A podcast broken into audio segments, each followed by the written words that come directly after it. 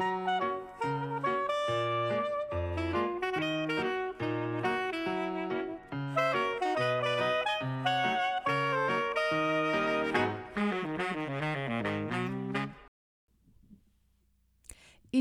Psychobalado, un podcast pour être à la fine pointe en psychologie et en communication interpersonnelle avec les psychologues Yves Dalpé et Joanne Côté. Bonjour à tous.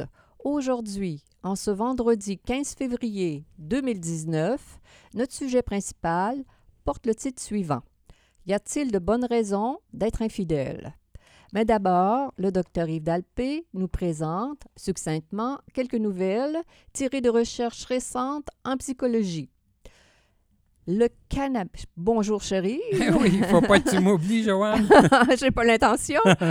Alors, le cannabis, plus dommageable que l'alcool sur le cerveau des adolescents.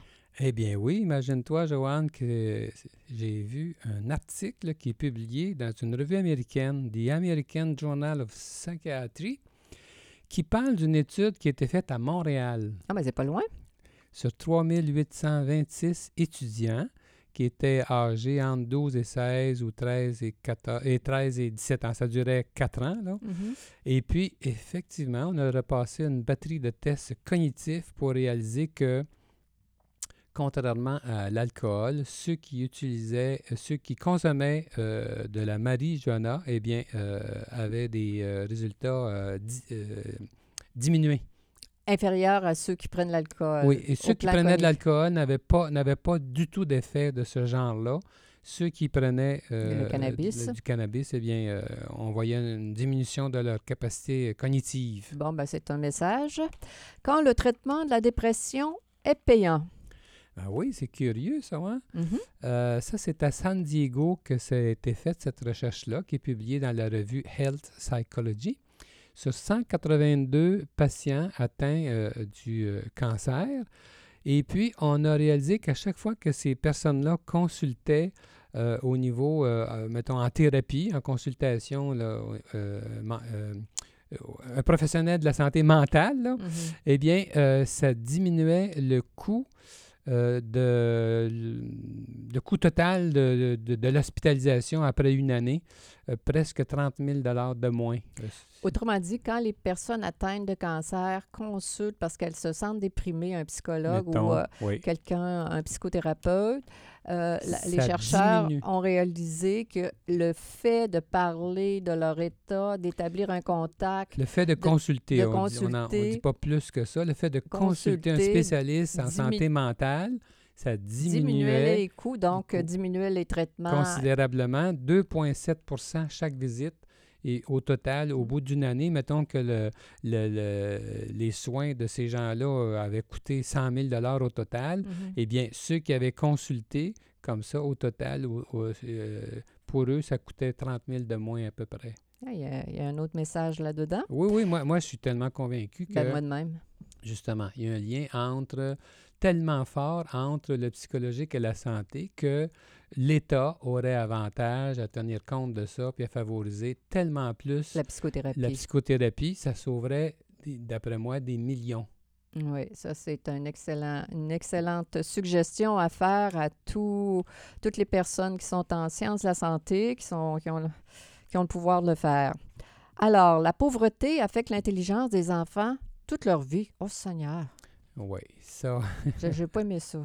non, ben oui, Ça, c'est ça, ça, ça peu fait triste. le destin. hein, Oui, J'aime pas ça. Ça, c'est triste, mais ça montre l'importance de, de- de- justement là, de, euh, L'environnement. de l'environnement. Puis, euh, L'absence de stimulation, quand on n'a pas, quand on pas à manger. de- euh, L'importance de l'injustice sociale, on pourrait le dire ça comme ça. Alors, c'est une recherche qui a, Mm. eu qui a été faite, ça, ce- celle-là, c'est euh, en Europe, 16 pays européens, 20 244 euh, adultes euh, âgés. Et puis, euh, on a, c'est- paru ça dans la revue Neurologie. Et puis, on s'est rendu compte que, justement, à un âge avancé, les, les hommes euh, on, on a questionné des, en fait, on a questionné des personnes âgées Questionner des personnes âgées. oui. sur leur vécu quand ils étaient jeunes, mettons, quand ils avaient 10 ans, comment c'était à la maison, quelle sorte de- dans quelle sorte de maison qu'ils habitaient et tout ça, pour réaliser que euh, ceux qui étaient dans des, dans des, euh, dans des strates socio-économiques Très pauvre. très pauvres, eh bien, leur euh, fac- faculté cognitive était moins développée. Il y, avait, il y avait une différence, là, même à, ces- à cet âge-là. Ouais. Ça les avait poursuivis toute leur vie. Ça, ça a du sens. Oui, si on réfléchit Ouais. euh, un peu, là, oui. Alors, et maintenant, y a-t-il de bonnes raisons d'être infidèle, cher Yves? Oui, alors... Qu'en penses-tu? Oui. c'est sûr qu'il y a comme un fantasme euh, qu'on peut tous avoir, euh, euh, qu'on peut tous entretenir hein, de ce côté-là. Est-ce que est-ce que euh, C'est une bonne stratégie ou pas? Est-ce que c'est possible? Est-ce que je est-ce que D'être d'être à la pourrais- fois infidèle et d'avoir un mariage solide? est-ce que je pourrais me permettre des des, Des petites des- des ouais, en tout cas, des-? Oui, des, euh, des libertés, et puis que ça, ça serait correct quand même, et tout ça. Euh, ce qui m'a amené à choisir ce sujet-là pour cette semaine, c'est que je suis en train de lire un livre, euh, un nouveau livre sur l'infidélité.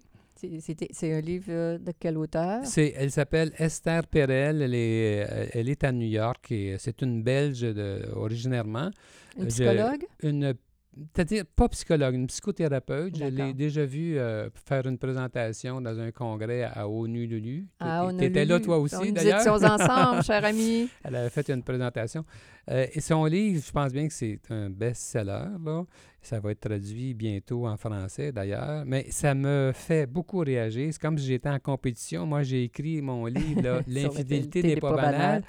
Et puis, euh, ça me titille. Il y a- beaucoup d'affirmations qui sont avec lesquelles je suis pas à l'aise. Tu la critiquerais facilement. Oui, oui. Puis, entre autres, euh, elle parle de toutes sortes de raisons qui peuvent amener quelqu'un à être infidèle. Y a-t-il de bonnes raisons d'être infidèle? de bonnes c'est ça? raisons, puis elle a toutes sortes, elle, a- elle en amène toutes sortes, et puis entre autres, elle parle de, de raisons euh, euh, existentielles, des choses comme ça.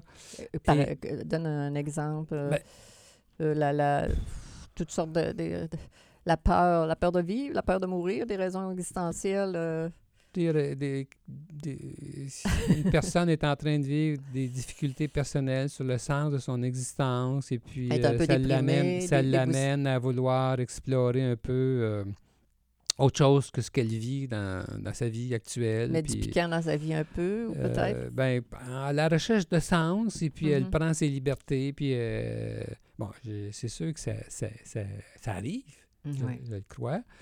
Mais euh, puis je pense que quand on est thérapeute, euh, on est à l'écoute de toutes ces choses-là sans juger. Ça, j'en suis. euh, ça m'arrive continuellement. Là, à, à- toutes les semaines, on, On en a dans. aussi, on, consultent, hein, on a des sûr, confidences des gens qui, euh, qui, ont- vivent de L'infidélité soit comme personne, personne- trompée, exact. ou comme... euh, et puis, il y y, a de tout. Mais quand même, c'est que ça m'a fait penser un peu à un texte que je cite dans mon livre « L'infidélité n'est pas banale euh, qui avait été écrit par le réputé euh, psychologue Albert Ellis, qui est décédé aujourd'hui, mais qui a eu une influence considérable au 20e siècle euh, par, avec son approche rationnelle émotive et tout ça. Et puis, mais j'étais tombé sur un de ses textes que j'avais trouvé euh, critiquable énormément.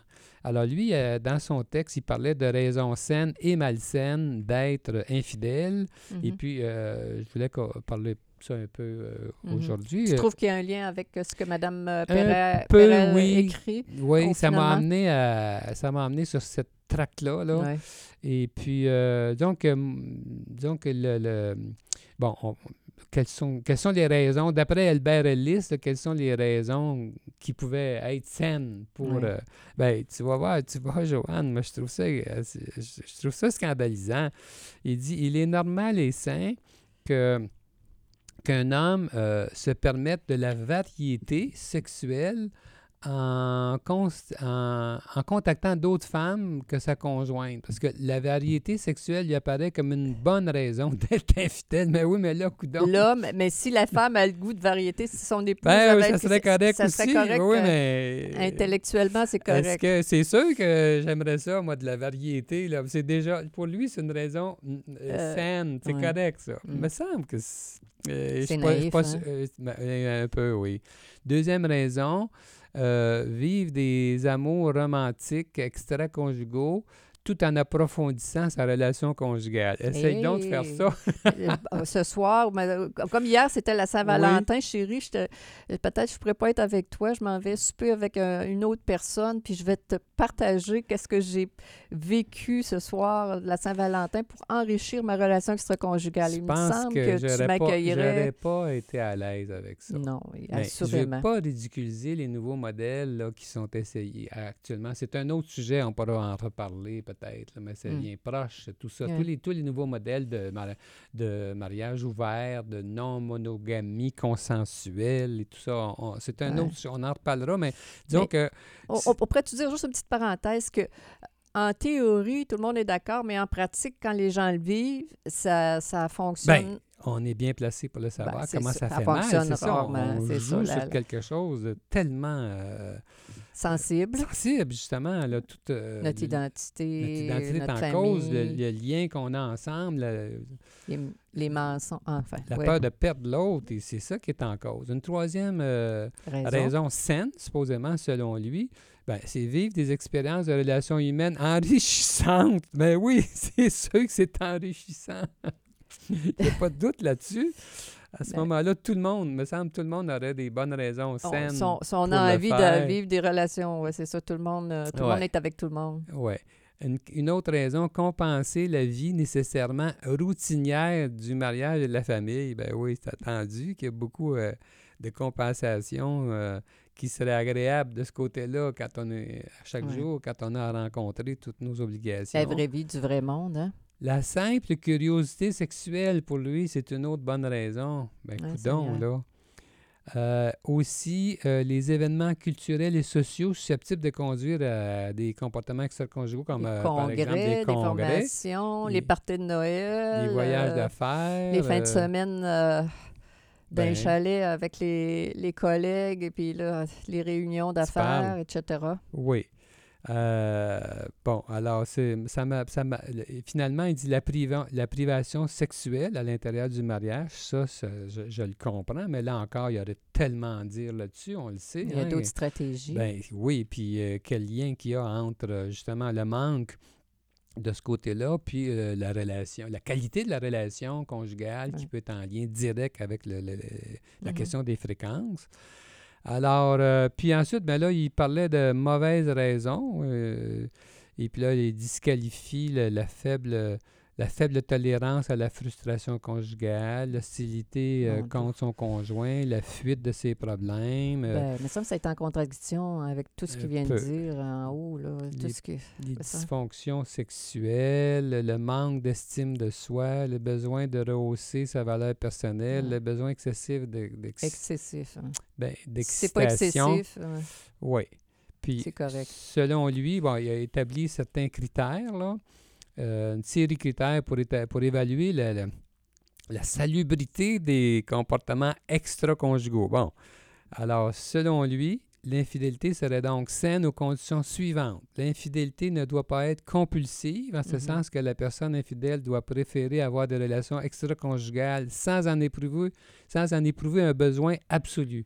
Va donc faire cette, ouais. cette distinction-là dans la vraie vie. Là. Mhm.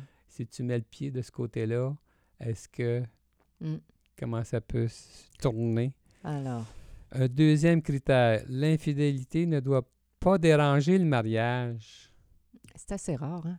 Ben, Hein, et ça me fait penser, Yves, le film que nous avons euh, écouté ensemble, euh, euh, Salope. visionner. Visio- oui, pardon, oui. Alors, euh, en fait, ça consiste, faire une histoire brève, c'est que euh, la dame se permet des, des relations extra-conjugales sans, sans en parler à son mari. Quand son mari découvre l'existence euh, Ah répétée des relations extra-conjugales, on voit vraiment ce que cet homme-là peut, peut vivre de façon concrète et ça concorde tellement avec ce qu'on nous, on vit quand on accompagne nos, nos clients dans nos bureaux. C'est tellement, l'auteur, c'est c'est vraiment rapproché de la réalité pour euh, euh, traduire qu'est-ce que, sans juger, ce que c'est que la vraie vie des vraies personnes euh, ensemble engagées. On a aimé ce film québécois, Oui. Les Salopes, Les parce Salopes. que justement, on trouvait que c'était... Euh, très ça cohérent, décrivait bien une réalité, une réalité. la réalité de, de l'infidélité qui peut être vue par la personne qui le fait, comme dans le cas,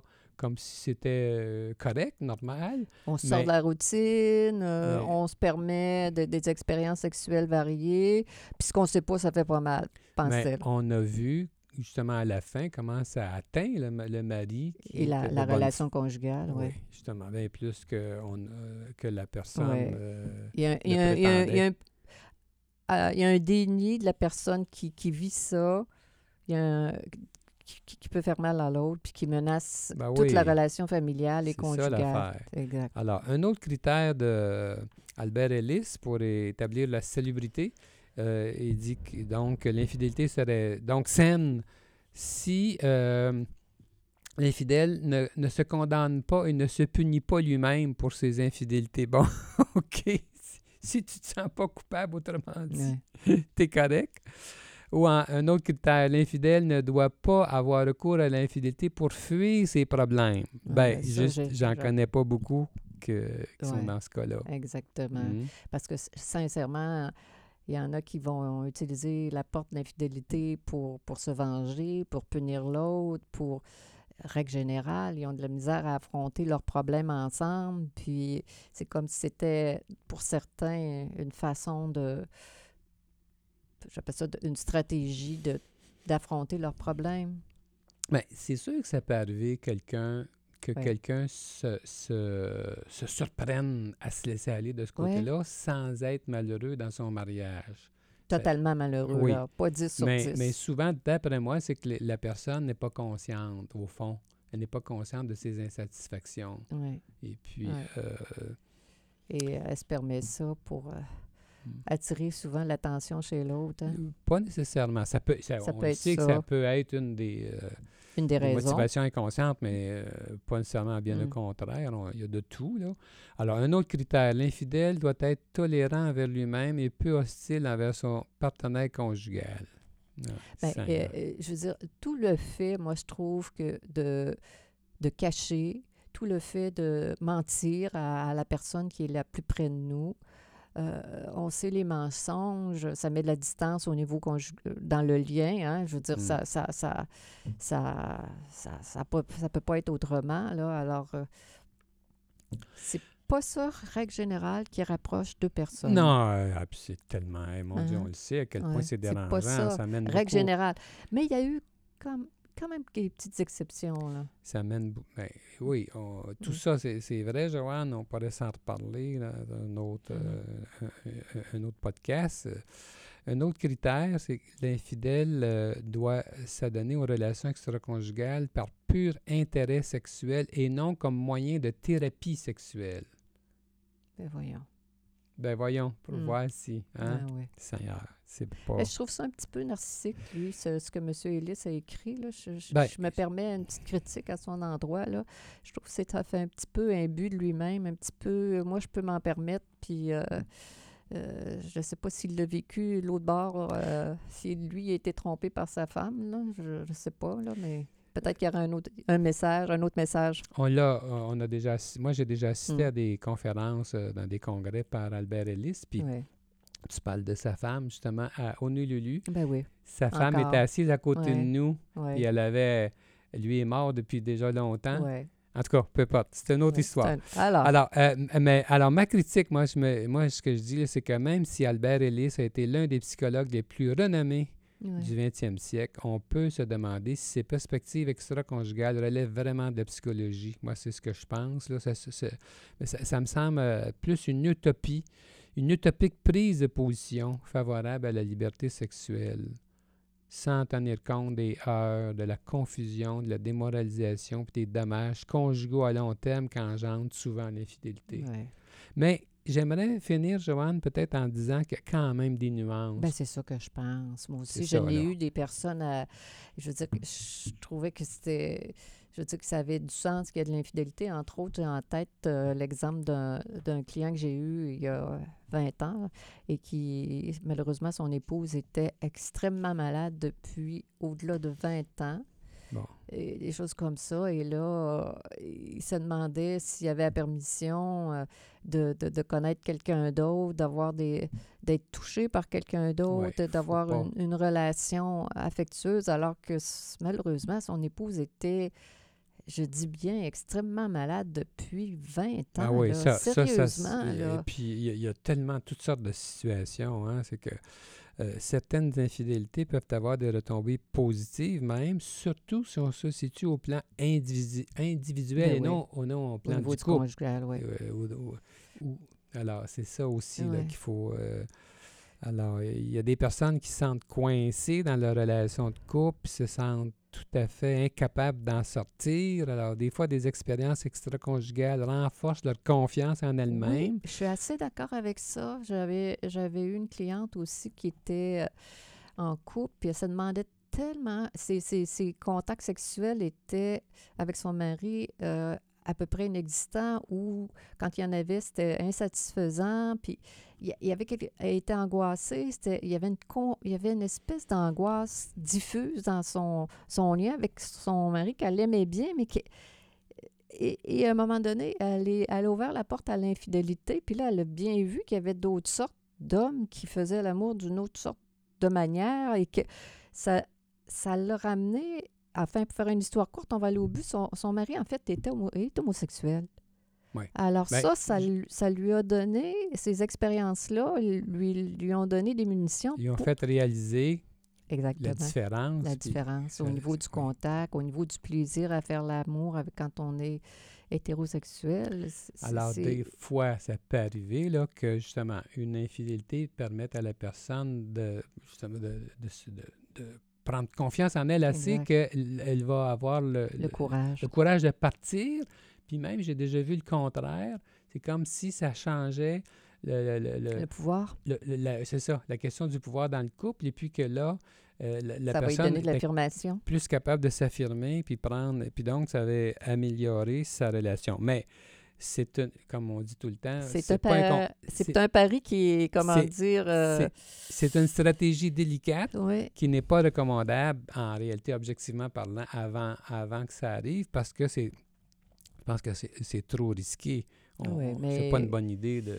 Mais on peut comprendre. Ce que, tout ce que je veux dire, c'est que le travail qu'on fait en, en attendant les confidences de nos clients peut nous amener à voir ces choses-là. exactement. Que, co- comme tu dis, au niveau individuel, mais parfois au niveau conjugal, ça renforce la personne ou le couple, la communication du couple, ou encore la, la, la puissance de, de la personne qui, euh, qui est insatisfaite puis qui essaie de, par tous les moyens d'améliorer sa, ma- comme, comme je dis, ma deuxième, l'exemple de la cliente là, qui, dont le mari, l'ex-mari était homosexuel, ça, elle, ça lui a donné, Je comprends. ah oui, ça l'a aidé à, à mettre de la lumière Oui. sur euh, le, le secret, malheureusement, qu'avait son, son, son ex-mari. Mm, c'est ça l'affaire. Mm. Donc, en fait, ce qu'on dit, là, c'est qu'il y a donc il y a assez de situations particulières, puis la vie est suffisamment complexe pour qu'on n'ait pas la réaction spontanée de mépriser un Non. infidèle quand on Non. est en quand on, Non, on mais entend les confidences de quelqu'un devant Les notre confidences bureau. dans la vraie vie, du vrai monde, là, la vie, c'est c'est- c'est- c'est pas toujours simple, c'est pas toujours rose, on le sait.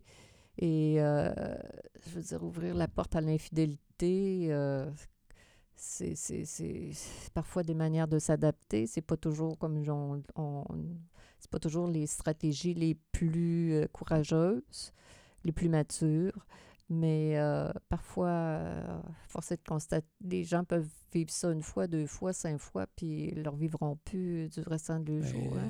La vie est complexe, Ouais. c'est pas c'est pas Ouais. simple. Alors, euh, Mais on sait à quel point ça fait mal en général. euh, Ouais, dans les couples, on est bien placé pour le savoir. Donc, euh, c'est du matériel euh, Ça peut être du matériel explosif. explosif, exactement. C'est ça, Ouais. ça l'affaire. Alors, y a-t-il des bonnes raisons pour être infidèle? Alors, euh, à vous C'est de à vous de juger avec l'information qu'on a partagée. Mhm. ensemble. Alors donc, c'est tout pour, euh, pour aujourd'hui, ma chère Joanne. Mhm. C'était Psycho Balado avec les psychologues Joanne Côté et Yves Dalpé. Nous sommes psychologues cliniciens en pratique privée à Québec et euh, nous avons écrit des livres sur la relation conjugale. Pour plus d'informations sur qui nous sommes, sur nos podcasts et sur nos livres, consultez notre site euh, web www.dalpécoté.com. Vous y verrez que nous sommes disponibles aussi pour donner des conférences. Nous euh, aimons nous exprimer sur les thèmes de l'amour romantique, la sexualité et l'infidélité. Bonne semaine à chacun de nos auditeurs. Oui.